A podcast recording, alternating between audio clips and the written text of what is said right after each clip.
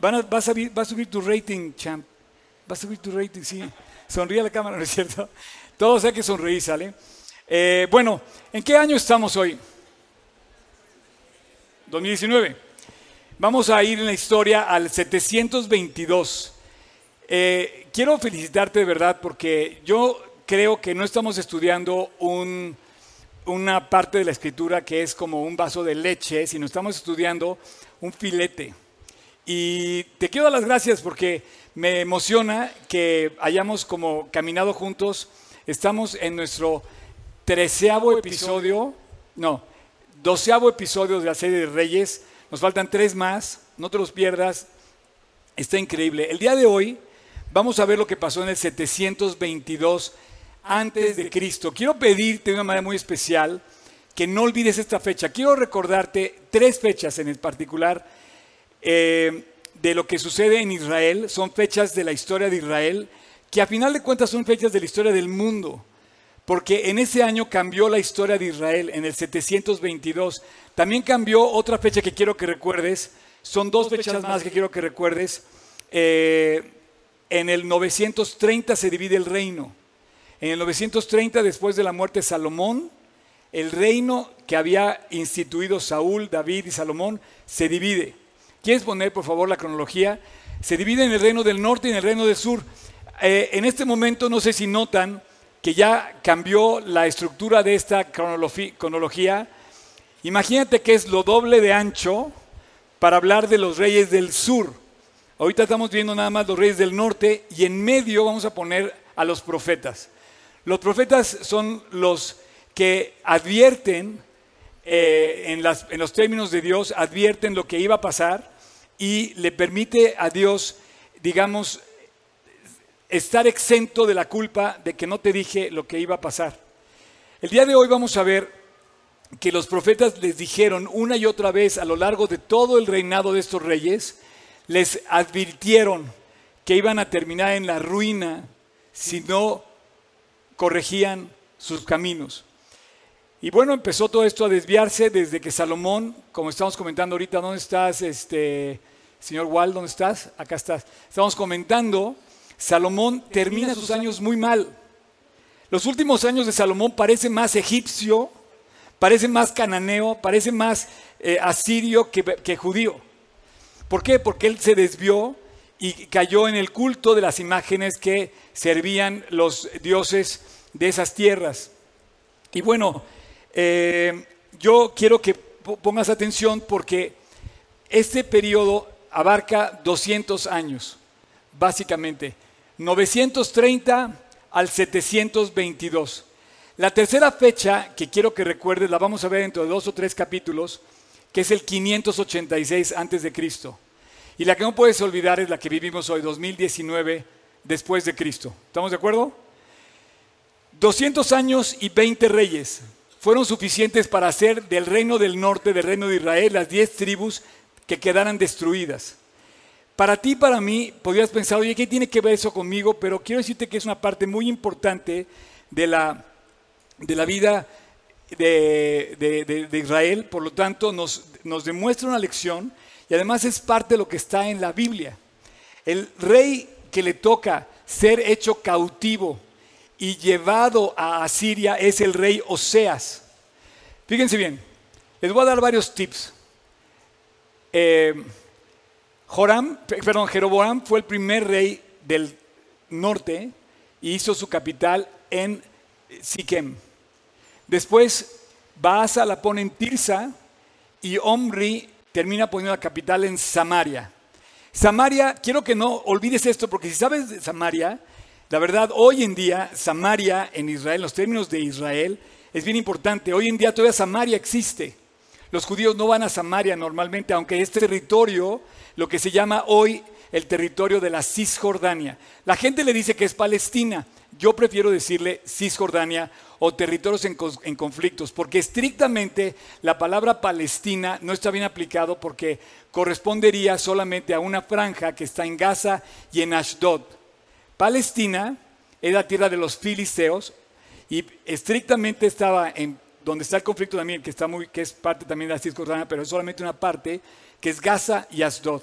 ¿Quieres ver el mapa? Te lo enseño. A ver, vamos a ver el mapa donde están las dos, las dos tribus. Eh, a la cámara. Ok, ahí está el mapa. Gaza está aquí. Y Ashdod está aquí. Digamos que como esta zona es lo que sería Palestina. Hoy erróneamente la ONU le llama Palestina a todo esto y a los territorios, pero no. Hoy se debe llamar Samaria y se llama Cisjordania, pero ambos nombres están vigentes hoy. Ok, entonces vamos a ver qué pasó con este territorio. Se divide, esta es la parte de Palestina, ya quedamos que era eh, Samaria. Samaria está centrado básicamente en, la región de las montañas de Judea, que es esto, y el día de hoy vamos a ver qué pasa en el 722, donde Dios cumple una advertencia que le hizo al pueblo de Israel. Acuérdense que después de 930 tenemos que separar lo del norte que lo del sur. Entonces, a, partir de 930, cuando hablas de Israel, solamente hablas de esta parte. Y después de 930, cuando hablas de Judá, hablas de esta parte. En el 922, Asiria entra a invadir esta tierra, la toma cautiva, se lleva a los nobles a Asiria y deja poblándose con cananeos y arameos y em, hay tres pueblos que entran a poblar esa tierra, arameos, caldeos y cananeos. Entonces, digamos que ve nada más la tragedia. Dios le entrega la tierra de Israel a Israel. ¿Se acuerdan? Salen de Egipto, estaban esclavos, Dios levanta a Moisés, les promete, a Moisés le promete que va a haber un libertador, cruzan la tierra prometida, cruzan el Jordán, entran a tomar y Josué reparte la tierra y empieza el reino. Con Josué después vienen los jueces y después de 300 años ellos le piden un rey. Y dijimos, queremos un rey que administre lo mejor posible nuestra tierra. Ahora sí podemos poner otra vez la cronología. Y él les da el rey. El primer rey que fue fue Saúl. No tuvo dinastía real Saúl porque Dios lo desecha y pone a, a, David. Y la dinastía de David iba a ser la dinastía de la cual iba a venir el Mesías. ¿Ok? Y la dinastía de David sí continúa, aunque continúa por la parte del reino del sur. La dinastía de David no cae de este lado. ¿Por qué? Porque Jeroboam, ¿se acuerdan que era un eh, militar general de la corte de Salomón? A lo cual el profeta le dice, tú te vas a encargar de las diez tribus del norte. Ok, entonces la dinastía de Salomón se pierde, la de David no se pierde. Sin embargo, aquí hay aproximadamente seis dinastías. Chequen bien. Están numerados los reyes, ya se los numeré. Los reyes hasta el 20. Y las dinastías las coloqué en líneas verticales. La dinastía de Jeroboam solamente tuvo un descendiente, al cual mata Baasa, y se, eh, conforma la dinastía de Baasa, que solamente tiene un descendiente, lo mata a él, lo mata a él. Él los mata a los dos. ¿Se acuerdan de Simbri? ¿Qué, ¿Cómo murió Simbri? A la una, comida de Nautilus, cena. Acuérdense que todas las respuestas que me den. No, ya perdiste. ¿Eh? Con la flecha, ese fue Acab. Cuando, cuando terminemos la serie, el que me diga todos los reyes, quién, cómo murieron, quién lo sucede y cómo les invito toda la comida del año que entra completa. Y además van a comer sanos y fuertes como yo, así. A ver, Champ, se suicidó. Es uno de los tres personajes en toda la Biblia que habla de que se suicidó. Este cuate Sinri mata a Elá usurpa el trono y dura nada más siete días en el trono porque de repente Omri, Omri era el que tenía la, eh, digamos, la propuesta del profeta de que iba a tomar el reino. Y él va en contra de Simri, lo rodea en la capital donde estaba en Tirsa, rodea Tirsa y cuando se ve rodeado Simri de que no logró su cometido, él mismo se prende fuego a su palacio y se suicida. Pero él hereda Tibni. Tibni también se revela y sin ser de la misma línea real, toma el control del reino y después cuando Omri toma posesión del reino, acaba primero con Simri y cuatro años después acaba con Tibni. Parece trabalenguas, ¿verdad, Víctor? también parece lenguas. Entonces, aquí se forma otra dinastía, que es la dinastía de Omri, que donde él compra el monte de Semer, eh, lo compra por cuántos talentos de plata? Cham, no vinieron. ¿Quién les da estudio de los reyes aquí? Eh? ¿Por qué no hablan con él y que los dé bien? Le toma dos talentos de plata y compra el monte, que eran 68 kilos de plata, compra el monte de Samaria y ahí funda la capital y ahí se queda Samaria. Hoy en día puedes visitar Samaria. Y Acab era descendiente de Omri, Joram era descendiente de Acab, y él primero hereda Ocosías. Ocosías muere de un accidente, toma a su hermano posesión Joram, pero Jehú recibe, ¿se acuerdan de Jehú? Recibe la orden de matarlo porque quería que acabara, recibe la orden del profeta de acabar con toda la casa de Acab. Y acaba con todos los descendientes de Acab, tanto los que estaban en el reino del norte como los que vamos a ver. Esta gráfica continúa porque este Joram es ya parte del reino del sur, está en otro color. Bueno, Jehú hereda a Joacás, aquí se funda la otra, la otra dinastía, la dinastía de Jehú que tiene cuatro generaciones. Y bueno, terminan matando a Zacarías, lo mata Salum, Salum lo mata Manasés. De hecho, Salum solamente dura un, un eh, mes, no Manasés, sino Manhem. Y aquí se forma otra dinastía, que es la dinastía de Manhem, que dura solamente una descendencia, al cual mata Peca, y Peca, eh, Oseas lo mata, y eh, Oseas llegamos al 722. Estamos brincando rápidamente de Jehú que vimos la semana pasada al, último rey. ¿Por qué? Básicamente estos reyes los voy a tomar como sin pena ni gloria. Más bien más pena, mucha más pena que gloria. Porque la verdad sufrieron muchísimo, fueron perseguidos, había, era un tiempo de mucha inestabilidad. Y termina, termina eh, en la época de Oseas. Oseas tuvo 10 años en el trono. Oseas, digamos, desde el 732 al 722 antes de Cristo. Sus últimos tres años eh, fueron terribles porque resulta ser que Asiria, a ver, otra pregunta, ¿quién me dice la diferencia entre Siria y Asiria en cuanto al reino del norte? La Biblia habla de dos, de dos partes, de dos, de dos sitios de Samaria. Uno lo, conocemos como el sitio de Samaria, que está relatado en el capítulo 6 y 7 de Segunda de Reyes, y el otro como la caída de Samaria, que está relatado en el capítulo 17 de Segunda de Reyes. Estoy hablando en chino, ¿verdad? Sé lo que estoy diciendo. ¿Quién sabe la diferencia entre sitio de Samaria y caída de Samaria? Sitio de Samaria y caída de Samaria.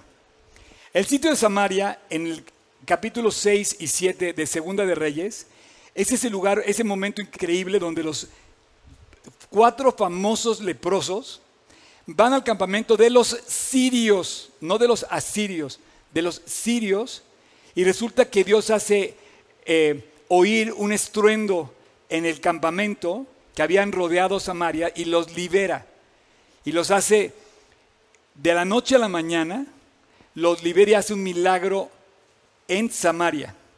Esto sucede 70 años o 60 años antes del momento del 722. ¿Por qué te digo esta referencia? Porque si tú lees el famoso sitio de Samaria, es un día de liberación en Samaria, es un día de respuesta, es un día de milagro. Eliseo le dijo al rey que al día siguiente de que casi casi se mataban unos a otros para comer, le dice Eliseo, al día siguiente va a haber comida en abundancia en Samaria. Su general le dice, ni aunque Dios abriera el cielo, eso sucedería. Y entonces Eliseo le dice al, general, le dice la famosa frase, tú lo verás y no comerás de eso. Mira, ustedes no me creen, ¿verdad? Eh, segunda de Reyes, capítulo 7.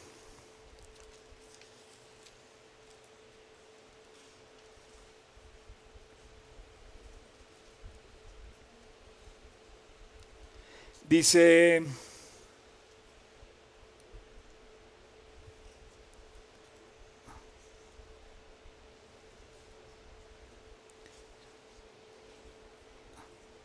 el capítulo, versículo 2. Y un príncipe sobre cuyo el brazo del rey se apoyaba respondió al varón de Dios y dijo, si Dios hiciese ahora ventanas en el cielo, ¿sería esto posible? Y le dijo, he aquí, tú lo verás con tus ojos, mas no comerás de eso. Por favor, señores, señoras, niños, niñas, todos, ojalá que ustedes vean con sus ojos y palpen con su lengua y coman el manjar de las respuestas de oración que traiga Dios a sus vidas. Ojalá que no, que lo que pidamos a Dios en oración lo podamos ver con nuestros ojos y disfrutarlo. Este era un incrédulo de adeveras. Se levantó el profeta, el mismísimo profeta Eliseo le dijo, oye, mañana Dios va a hacer un milagro. Y dijo, no lo va a hacer. Y yo creo que Dios va a hacer un milagro aquí con ustedes y conmigo, en tu casa, en tu escuela, en nuestro país. Y yo le pido a Dios que esas respuestas las podamos ver con nuestros ojos y agradecer en persona y palparlas. O sea, si le pides por un coche, subirte al coche. Si le pides por una conversión, ser querido, verlo venir a la iglesia y, arrodillarse delante de Dios. Que puedas ver las peticiones con tus ojos y disfrutarlas. Este hombre no la vio. Sin embargo, Dios hace un milagro y efectivamente en el sitio de Samaria, los sirios huyeron y dejaron su campamento lleno de provisiones de oro, de riquezas y de alimentos. Y al día siguiente en Samaria había abundancia de pan y había regocijo. La gente bailaba de fiesta de que habían levantado el sitio. Esto sucede 60 años antes del, 722, con una razón yo creo en especial en que Dios le dice al, pueblo de Israel, a la tribu del norte, le dice, ya has experimentado esto antes.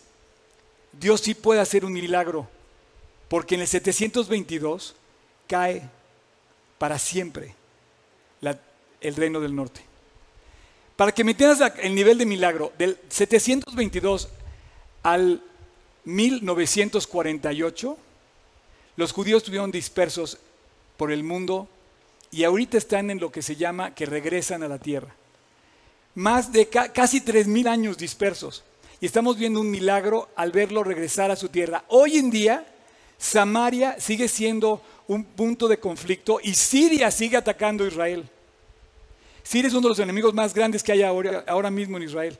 Y lo dice la Biblia que hasta hoy se iba a, conservar ese conflicto. Pero ¿qué libro estamos leyendo que habla de cosas que iban a pasar tres mil años después?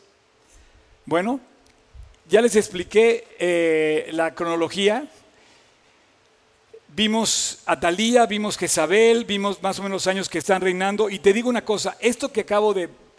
es una de las mejores tablas de los reyes de Israel que vas a encontrar en internet. De verdad, no saben lo que a mí me costó eh, compartirlo. Es una información que está en internet disponible, pero yo creo que esto también tiene lo suyo. Ahora, no vamos a hablar del sitio de Samaria, vamos a hablar de la caída de Samaria. Nos vamos a ir al 722. Quiero que no lo olvides.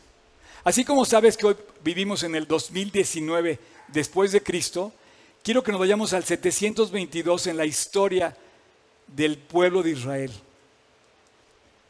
Entonces vamos a abrir nuestra Biblia en 2 de Reyes capítulo 17. Y si te, fijas con cuidado, tiene un título esa parte muy dramático, dice, caída de Samaria y cautiverio de Israel. El día de hoy vamos a ver cómo finalmente Dios sacó la cuenta y se las cobró. Y vamos a ver cómo les había dicho que iba a pasar y no se la creyeron y pasó. Versículo 5 y 6. Y el rey de Asiria, Asiria, eh, perdón, último, último comentario antes de entrar a esto. Este es el rey de Asiria. En el sitio de Samaria era el rey de Siria.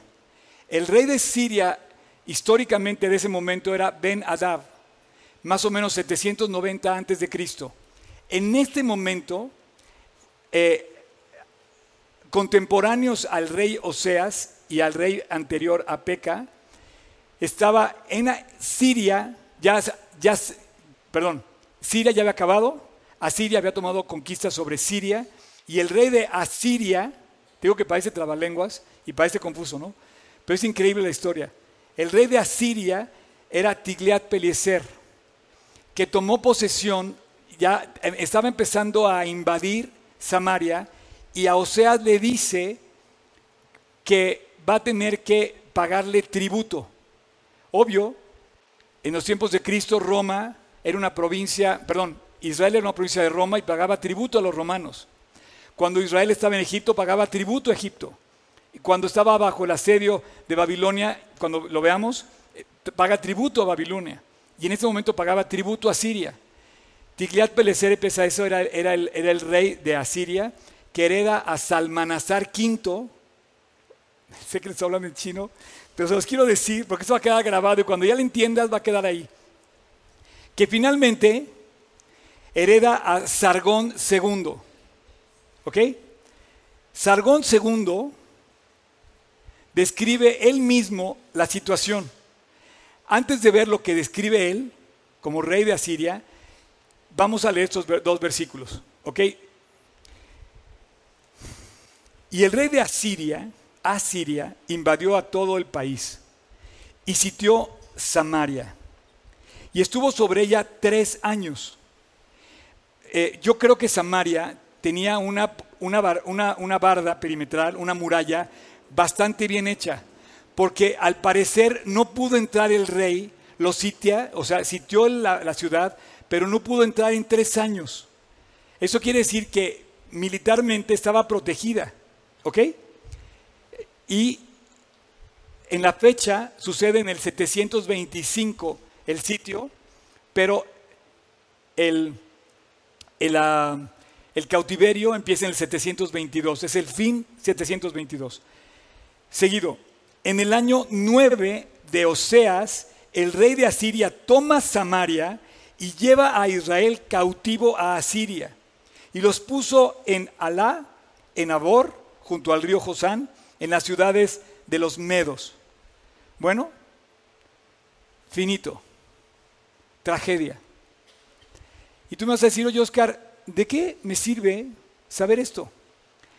Pues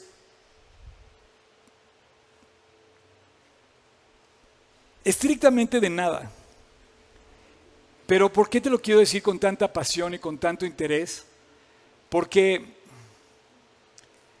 Mira, los ingleses tienen un dicho que el eh, the castle of an eh, of an English gentleman is his house. Los ingleses dicen que the castle of an Englishman is his house or his home. El castillo, el palacio de un inglés es su hogar. ¿De qué me sirve saber que en el 722 Ben perdón, Sargón II invades a Siria? Pues de nada. Pero sí me sirve saber el día que llegan a robarme en mi casa, y es una fecha que nunca voy a olvidar. Si llegara alguien a robarte en tu casa, dirías, fue en diciembre, fue en enero, fue en el año tal, me asaltaron, me robaron, me hicieron tal cual, y fue drama. Son fechas que no olvidamos huellas, cicatrices, heridas que quedan marcadas. Estamos hablando de una cicatriz en el reino del norte. Si eso tú lo pones en tu vida, si eso lo traspasas a tu reino, a tu palacio, a tu casa, porque vamos a empezar a ver que todo este reino habla de un reino que está pasando en tu corazón. En lugar de haberle entregado el reino a Dios, pudiste haberle entregado el reino a un ídolo, a una cosa, a un estatus, o aún lo que sea. Y estamos en el mismo problema que estaba todo el reino de Israel. ¿Cómo le hago para explicarte que si Dios está diciendo que Israel pierde todo, el 722 y lleva cautivo, ¿cómo le hago yo para que tú me entiendas el drama que esto significa? ¿Has quedado alguna vez en la calle? ¿Has quedado alguna vez usurpado de tal manera que pierdes todo? ¿Cómo tratas con eso? Bueno, en este caso, una y otra y otra vez, Dios mandó profetas que les dijeron, cuiden de andar en los caminos de Dios porque si no, tu reino va a quedar en la ruina. Y si hoy tú te ves en la ruina, no culpes a Dios. Es muy probable que tú y yo, si hemos hecho algo malo, somos nosotros mismos los que hemos causado el caos en nuestra vida. 200 años y 20 reyes no pudieron corregir el rumbo de Israel. Jehú estuvo a punto. Jehú le faltó destruir los, los becerros de oro y no los quitó. Pero toda esa limpieza moral no la hizo al 100%. Dios le advirtió una vez, Dios le advirtió dos veces, Dios le dijo que iban a ser una comunidad conquistada y ¿fue porque Dios no pudo? No. ¿Fue porque Dios los abandonó? No. Fue porque ellos habían abandonado a Dios primero. En tus debilidades y en mis debilidades, checa primero cuántas veces has dejado a Dios, porque Él nunca te ha dejado. Mira, todos los días a la misma hora, según el calendario de Dios, sale el sol. Él no falla. Pero no todos los días a la misma hora tú te pones en contacto con Dios a leer la Biblia. Bueno, eh, llega Til, eh, Tigliat después llega Salmanazar y finalmente el rey que conquista el reino del norte es Sargón II. Y él escribe así, los hombres de Samaria con su rey fueron hostiles conmigo y se juntaron para no cumplir con sus obligaciones de vasallos hacia mí y rendirme homenaje. Así que pelearon conmigo y me enfrenté con ellos y tomé como botín a 27.280 personas con sus carros y sus dioses en quienes confiaban. Incorporé a 200 carros a mi ejército y el resto de las personas que hice venir a Siria o vivir en Asiria y en la ciudad de Samaria y la hice más grande que antes. Estas eran palabras de Sargón primero, Sargón segundo. En ese sentido, él relata lo mismo que la Biblia dice con el profeta Amós, capítulo 4. Quiero decirte que paralelo a esto, también son los profetas. Es fascinante, de veras que esto es un filete. En el capítulo 4 de Amós dice así, versículo 2, el Señor juró por su santidad, he aquí vienen sobre vosotros días en que os llevarán con ganchos No sé si has oído la advertencia, pero pareciera que Dios clama en el desierto y hay quienes obedecen y hay quienes no obedecen. Y en ese llamado, Dios te llama a corregir y a enderezar el rumbo y tú siempre lo vas a haber oído. Dios va a estar llamando una y otra vez y si no lo oyes, te van a llevar con ganchos. Una esclavitud, un pecado, un, un vicio es como un gancho ¿Sabes qué ganchos eran? Dice que eran los ganchos del anzuelo del pescado, que clavaban en el labio inferior de la persona. Les ponían una argolla como, como anzuelo de pescado y, y pasaban por ahí la cuerda sobre los cuales caminaban en el desierto millas para llegar a la capital de Asiria. Eran, por demás, señal de humillación y señal de degradación. Pero lo dice el profeta y lo cuenta la Biblia. Fíjate, te van a llevar con ganchos y a vuestros descendientes con anzuelos de pescador y saldréis por las brechas una y otra y seréis echados del palacio, dice el Señor. Amós le advierte al pueblo, dice, las barreras preciosas de la, de la ciudad de Samaria, los muros, van a ser derribados y tú vas a tener que brincar por las ruinas y vas a salir atado con esos ganchos. ¿Qué pasa ahí? Bueno, la historia continúa y quiero que pongas atención.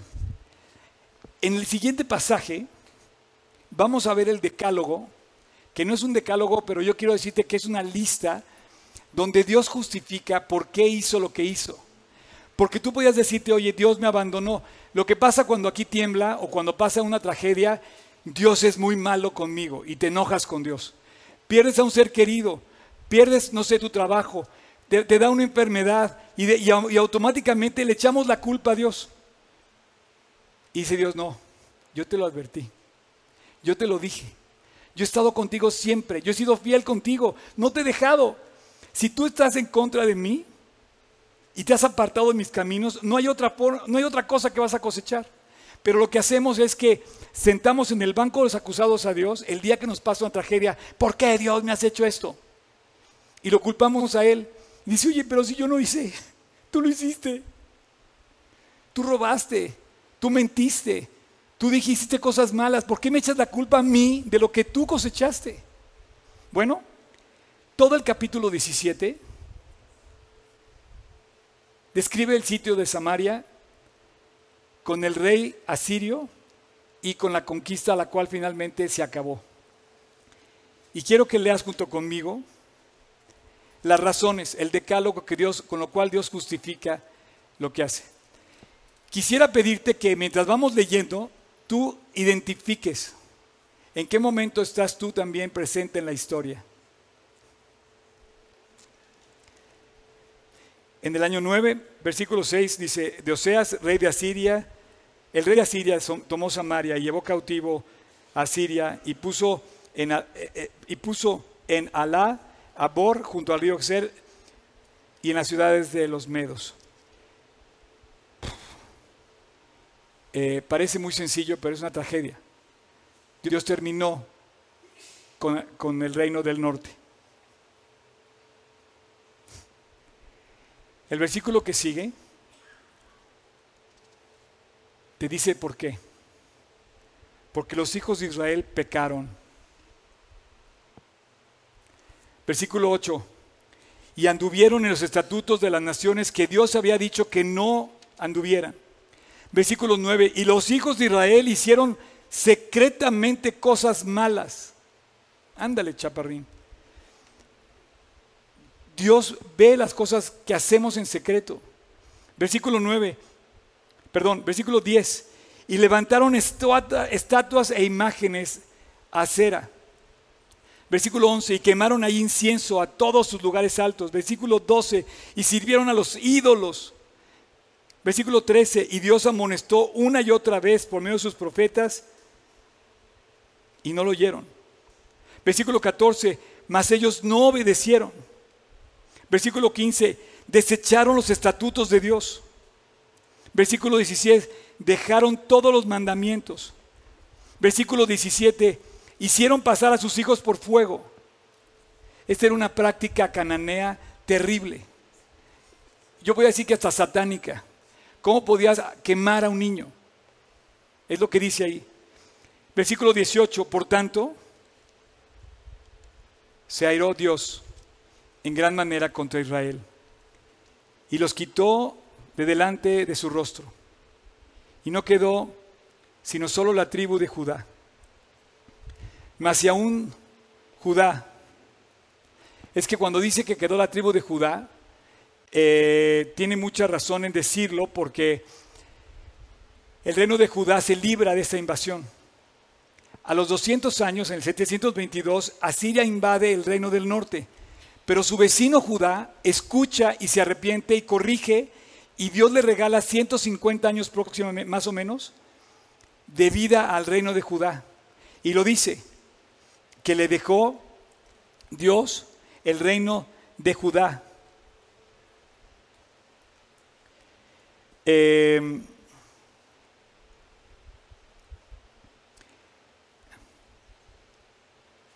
estoy en el, en el versículo 19. Mas si aún Judá guardó los mandamientos de Dios, su Dios, dice, no guardó, perdón, y no anduvieron en los estatutos de Israel, perdón, perdóname, mas ni aún Judá guardó los mandamientos de, Dios, sino que anduvo en los estatutos de, de Israel, los cuales él había dicho que no, y desechó Dios a toda la descendencia de Israel y los afligió y los entregó en manos de los saqueadores hasta echarlos de su presencia. Versículo 23. Hasta que Dios quitó de Israel de delante de su rostro, como él lo había dicho en medio de todos los profetas, sus siervos, e Israel fue llevado cautivo a la tierra de Asiria hasta hoy. Interesantísimo cómo la Biblia te dice hace tres mil años lo que iba a pasar hoy, y hoy sigue habiendo guerra con los... Todas las naciones árabes están alrededor de Israel. ¿Razones para esto? ¿Dios los abandonó? ¿Dios no les interesó? No. La razón fue el pecado, las cosas hechas en secreto, las cosas que no estaban bien que siguieron haciendo, el juicio que no oyeron de los profetas, la advertencia que no escucharon, los mandamientos que negaron. Versículo 24.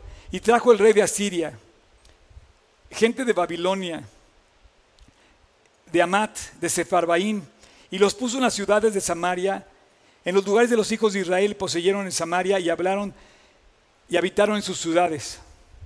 Y aconteció al principio, cuando comenzaron a habitar allí, que no teniendo ellos temor a Dios, envió Dios contra ellos leones que los mataban. ¿Sabes? Eso, es bien interesante.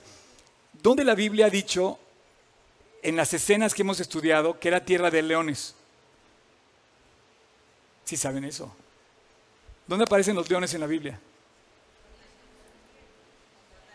Con Daniel, ok, bien. ¿Quién, ¿Dónde más?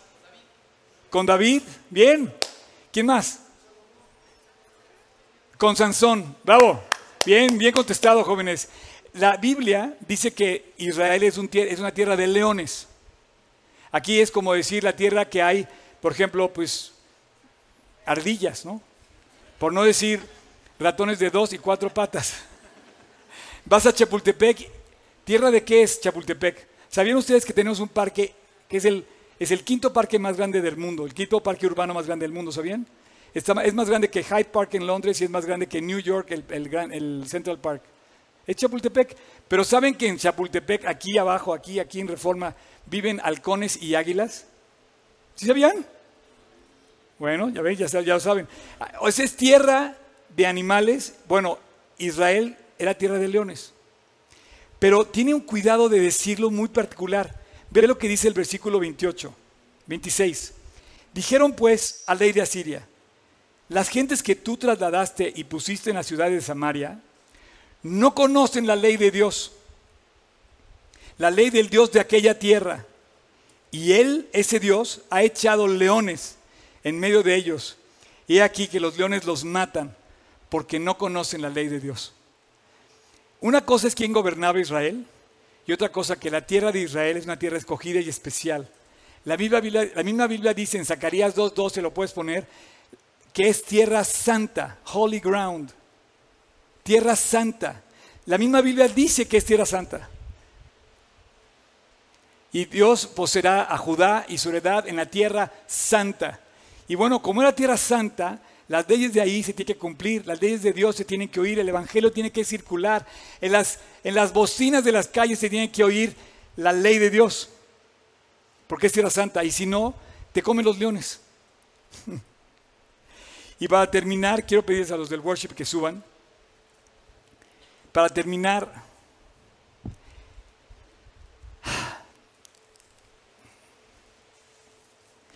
quiero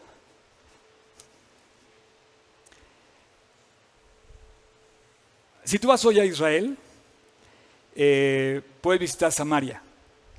Samaria sigue siendo una zona de conflicto. Le llaman Samaria o le llaman Cisjordania. ¿Ok? Hay tres divisiones dentro de la Cisjordania. Vas a pensar que es muy sencillo lo que voy a decir, pero es bastante complicado. Esto lo dividió la, ONU. Dividió Cisjordania en la zona A, la zona B y la zona C. Eh, la zona A está muy fácil. Es zona estrictamente árabe. Es territorio que no es ni Jordania ni Israel, pero es una zona árabe que habita comunidades árabes que no dan acceso a judíos. La zona C, me voy a saltar la B, la zona C es la zona de Cisjordania donde habitan judíos.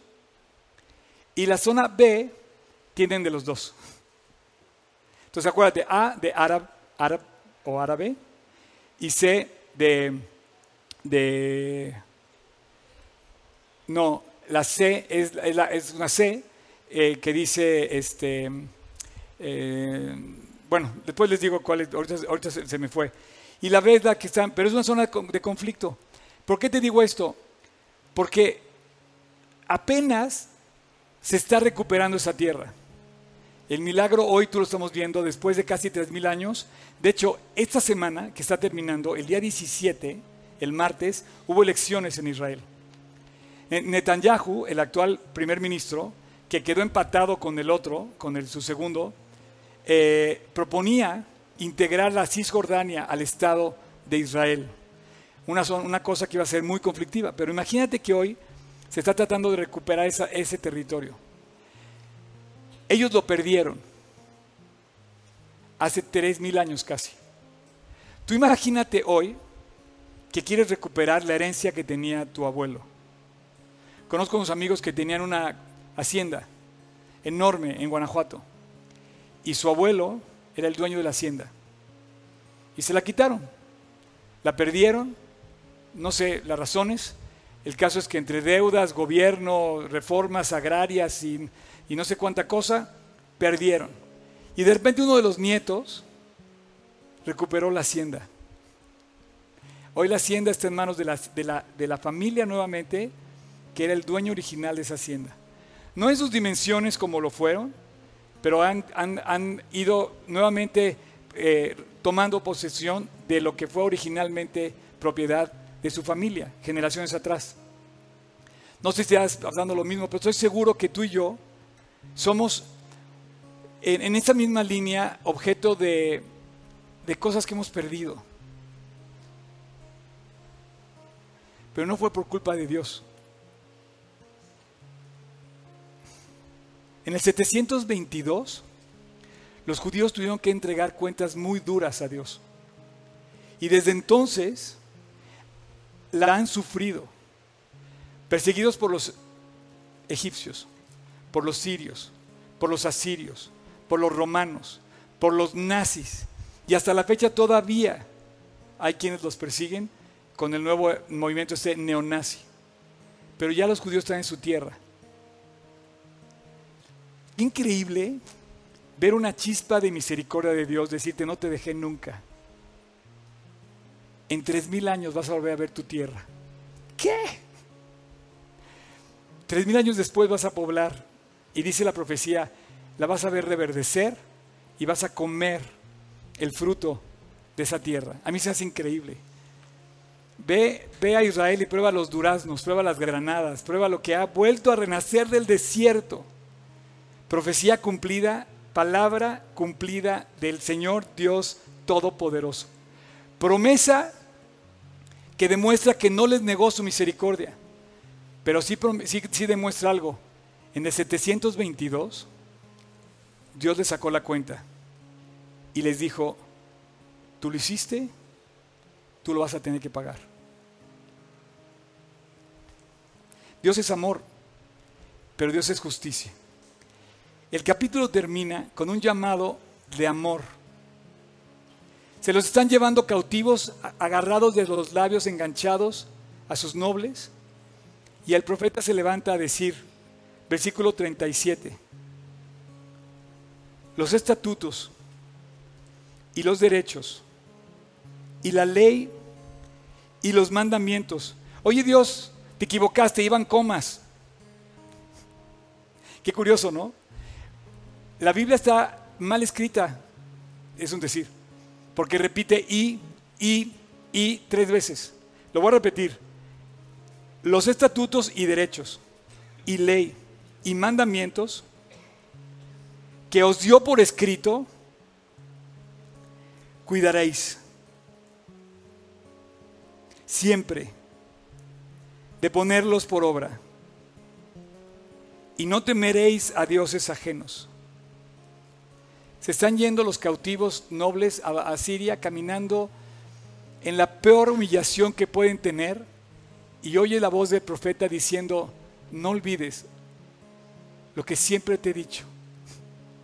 No olvides los mandamientos que siempre te di. No olvides la promesa de amor que te he hablado siempre. No olvides mi ley. No olvides mis estatutos. Y yo te voy a guardar aunque estés en la tierra de tus enemigos. Imagínate el llamado que Dios les da a los cautivos que van saliendo esclavos y les vuelve a decir, por favor, no dejes los mandamientos de Dios. Versículo 38. No olvidaréis el pacto que hice con vosotros, ni temeréis a dioses ajenos. Temed a Dios y Él os librará de la mano de todos vuestros enemigos. Esto se le dice en el 722 y en el 2019 sigue vigente. Y ahora te lo dice Dios a ti y a mí. Atesora lo que está en este libro.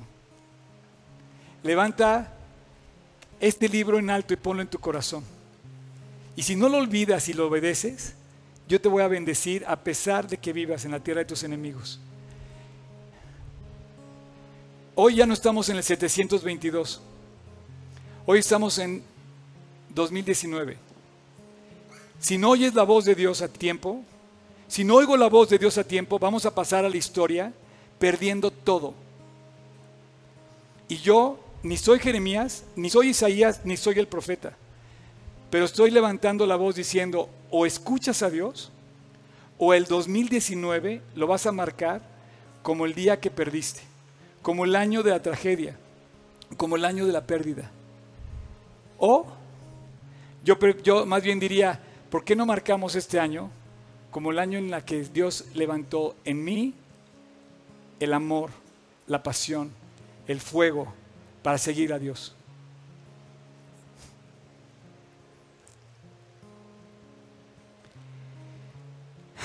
Versículo 40 dice, pero no lo escucharon.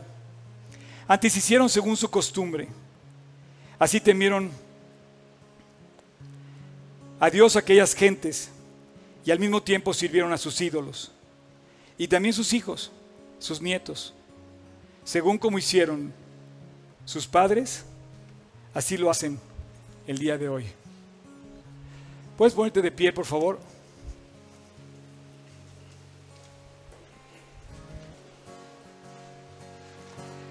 Vamos a orar. Padre, muchas gracias por esta mañana. Muchísimas gracias por darnos la oportunidad, Señor, de escuchar estas palabras. Hoy somos testigos de lo que pasó en el 722 y la tragedia, la ruina que llegó sobre la casa del norte, la casa de Israel. Es un hecho que hace tres mil años casi fue invadida, destruida. Y hoy, Dios, 2019, nos estás esperando a nosotros. Vuelves a levantar la voz y nos vuelves a decir, escucha, escucha mi ley, obedece mis estatutos, ponlos por obra, ponlos en práctica y te va a ir bien. Dichosa la nación que pone en práctica esas leyes de Dios.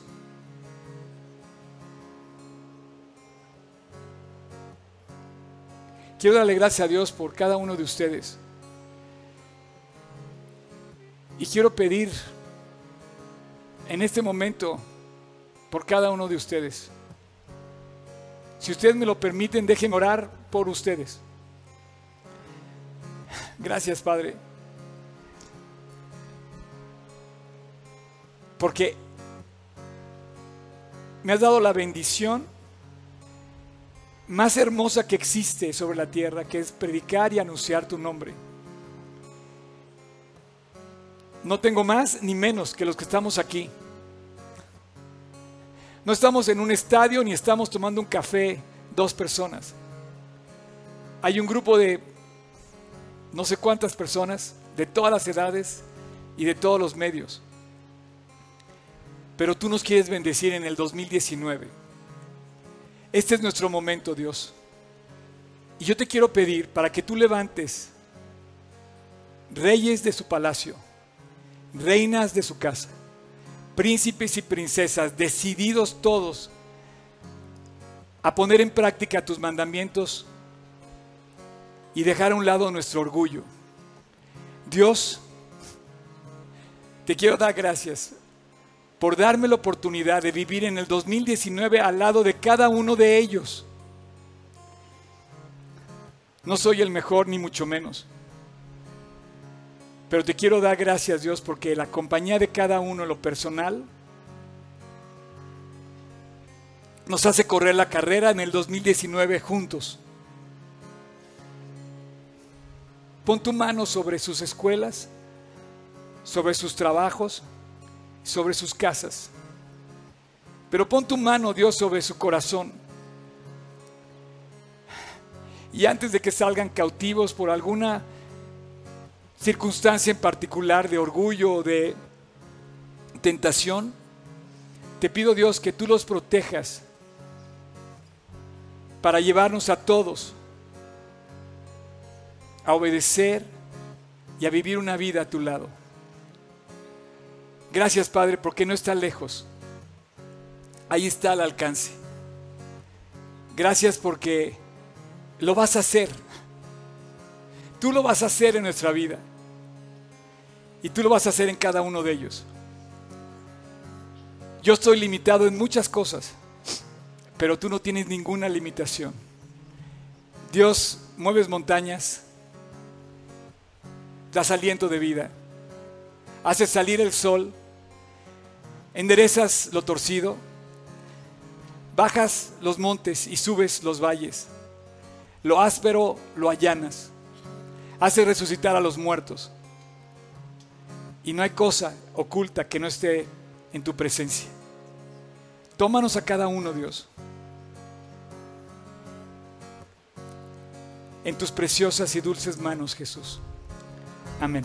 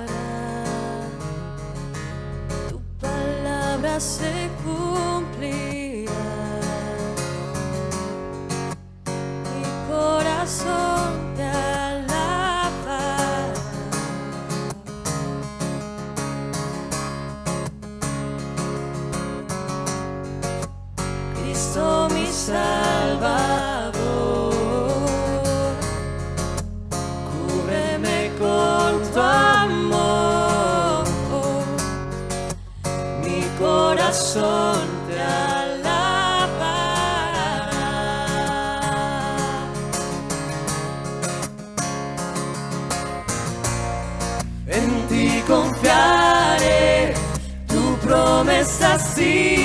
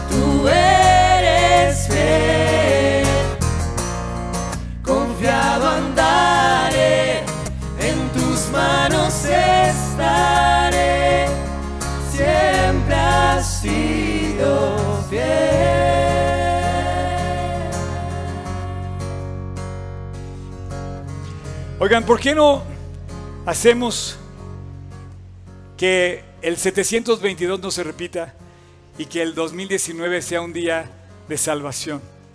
¿Por qué no dejas que la ruina quede atrás y que Dios levante hoy, en el 2019, una bendición en tu vida?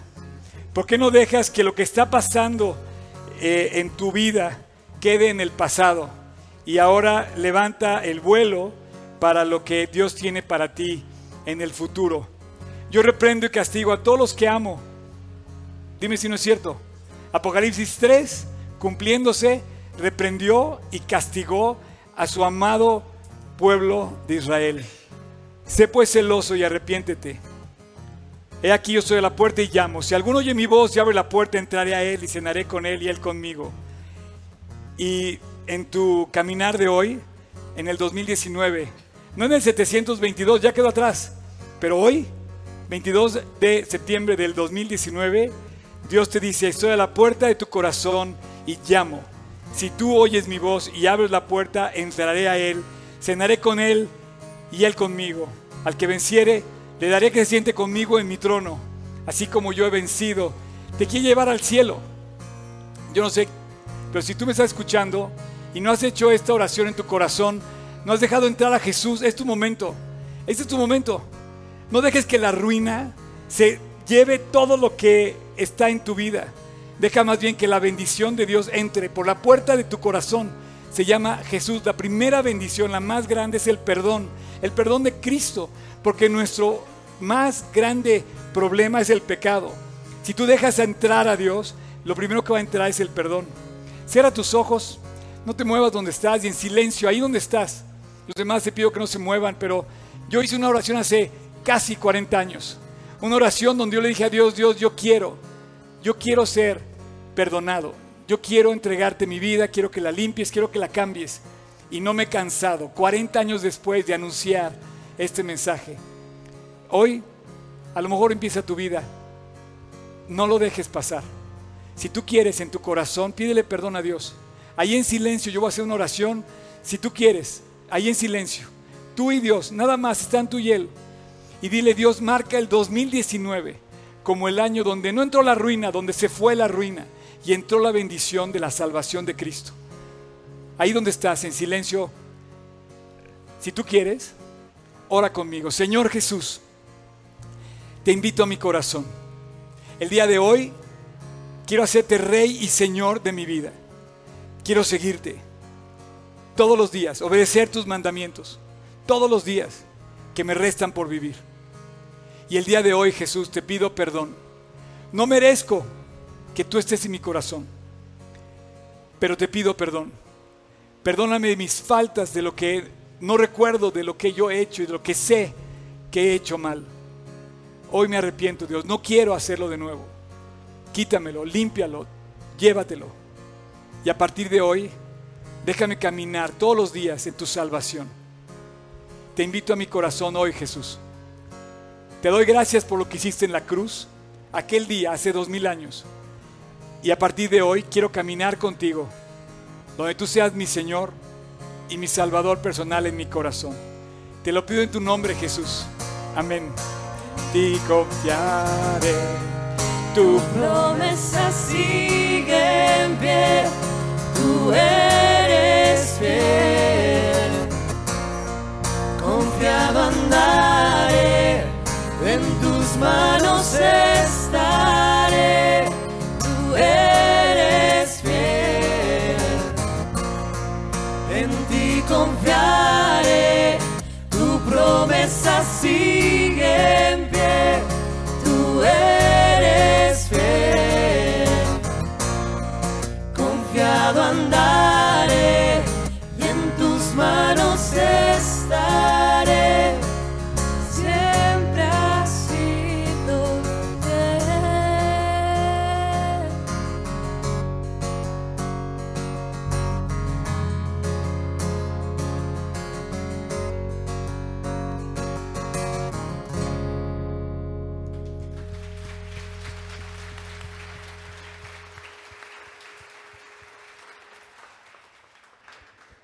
Aquí lo importante es que sepamos tomar las decisiones a favor de Dios. Eh, Oscar hizo una oración y me gustaría saber quién la hizo con Oscar el día de hoy. Sin pena, levante la mano. Perfecto. ¿Sabes? Alguien que haya recibido a Cristo el día de hoy, que ha hecho la oración con Oscar, el- le queremos regalar algo. Y bueno, en realidad el, presente más grande que tenemos es a todos ustedes. Dios nos da la bendición de desbordar de alegría y tenerlos a ustedes y bendecirlos con, este, con esta reunión. Les voy a pedir que sigan viniendo, nos, venimos, nos vemos aquí el próximo domingo, sin falta, y sigamos recibiendo la palabra de Dios con, con gozo y alegría. Muchas gracias.